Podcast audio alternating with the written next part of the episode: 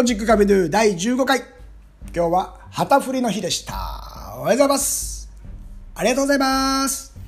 元気なスタートを切りました。ナビゲーターの沢田達也です。どの時代も権力が数えきれない争いを引き起こしてきました。一度絶大な権力を握ると、その快感が病みつきになるのかもしれません。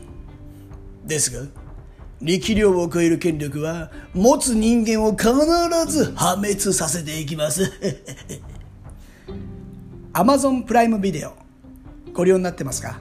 ネットフリックス派ですか？そのオリジナル作品の中にエル・プレシデンテ南米チリサッカー界の闇を知る男という作品があります。自身のブログの中でも紹介しているんですが今年の6月5日より世界同時配信がスタートしました。基本的にスペイン語の作品が大好きなので迷わず見たんですが予想以上にハマっちゃいました。真実を追う一方で日本人離れした笑いそう笑えない笑いや R 指定なシーンも出てくるので気をつけてください。キョロキョロ。本作は2015年に起きた FIFA 国際サッカー連盟汚職事件が題材。サッカーを金儲けの手段でしか考えないまさに人間界に潜む闇の数々がドドドドドン。生臭いやりとりが赤裸々に描かれています。南米チリの小さな町で無名の B リーグ、チリサッカークラブを率いていた主人公、セルヒオ・ハードウェイは、南米サッカー連盟の陰謀によって、ある日、チリサッカー協会の会長に担ぎ上げられるんです。そんなことあるんですかという展開。セルヒオ以上に野心家で頭の切れる妻ネネは彼の大修正を大喜び。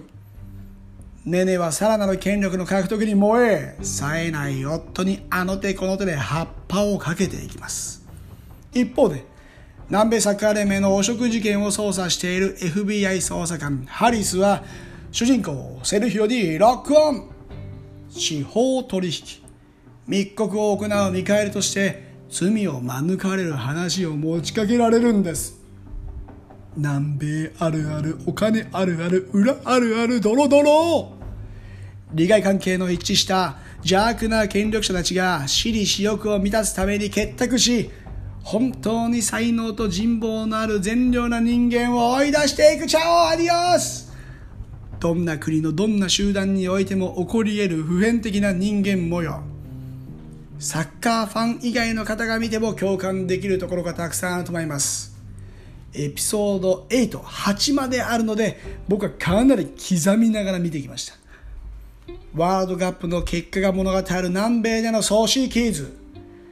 コパアメリカ開催国の裏話。そしてチリ代表でバルセロナのモヒカン・ビダルも登場しています。多分そっくりさんだと思います。超似てます。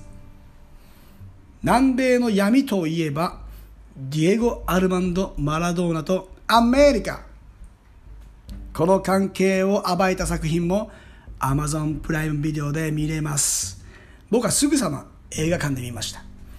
旧ユーゴスラビア出身のエミール・クストリッツァ監督がマラドーナの真実を伝えようとしたドキュメンタリー作品です。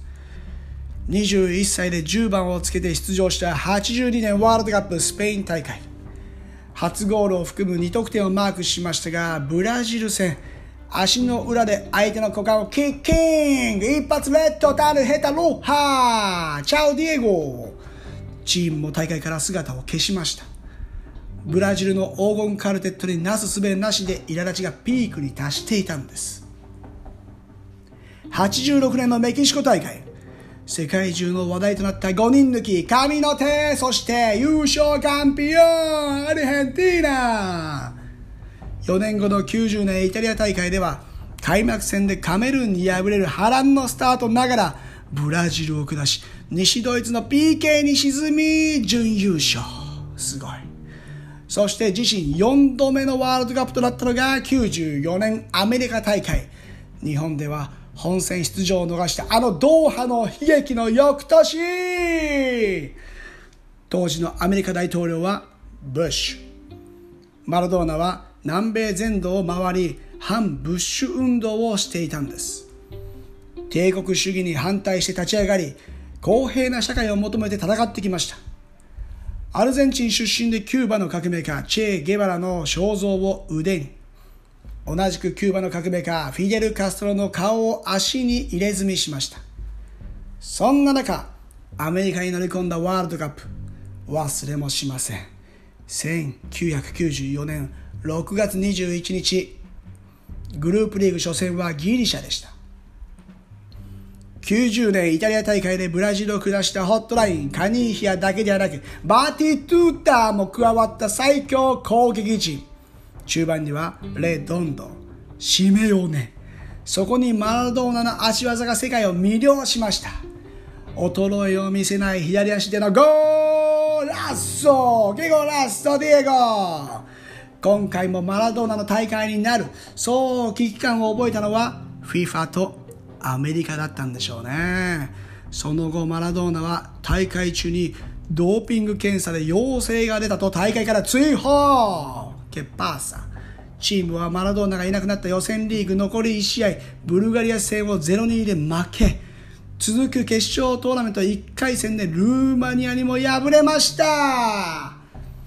マラドーナとアメリカとの闇。本当にドーピングしていたのか。